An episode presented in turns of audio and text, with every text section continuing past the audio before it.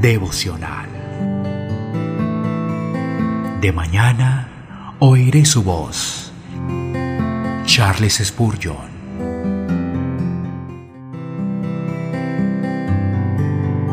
Génesis capítulo 1, versículo 4.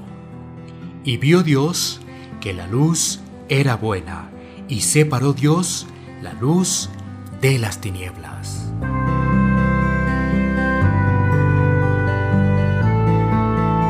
Bien puede considerarse buena la luz, ya que ésta surgió de aquel mandato de bondad, que exista la luz. Nosotros, que somos quienes la disfrutamos, deberíamos estar más agradecidos por la luz de lo que estamos y ver más de Dios en ella y por ella. Salomón definió la luz física como dulce, pero la luz del Evangelio es infinitamente más preciosa, ya que ésta revela asuntos eternos y ministra a nuestra naturaleza inmortal. Cuando el Espíritu Santo nos da luz espiritual y abre nuestros ojos para que contemplemos la gloria de Dios en el rostro de Jesucristo. Vemos el pecado en sus colores verdaderos y a nosotros mismos en nuestra posición real. Vemos al Dios Santísimo tal como se revela a sí mismo, al plan de misericordia tal como lo propone y al mundo venidero en lo que la palabra describe. Luz espiritual tiene muchos rayos y colores prismáticos, pero ya sean conocimiento, gozo, santidad o vida, todos son divinamente buenos.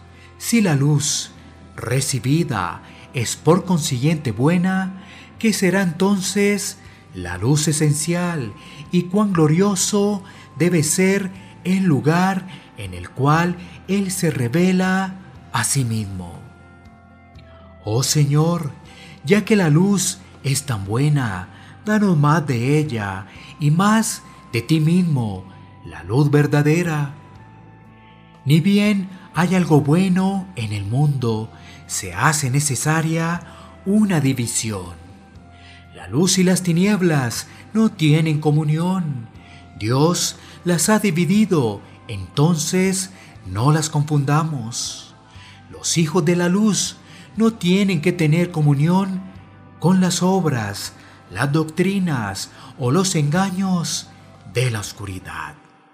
Los hijos de la luz deben ser sobrios, honestos y valientes en la obra de su Señor, dejando las obras de la oscuridad para aquellos que habitarán en ella para siempre.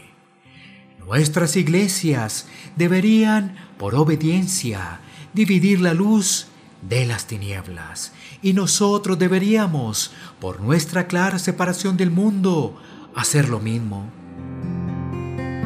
Debemos discernir entre lo precioso y lo vil en nuestras evaluaciones y acciones, y también al escuchar, al enseñar, al asociarnos y mantener además la gran separación que hizo el Señor en el mundo desde el primer día. Oh Señor Jesús, sé tú nuestra luz a lo largo de este día, pues tu luz es la luz de los hombres. De mañana oiré su voz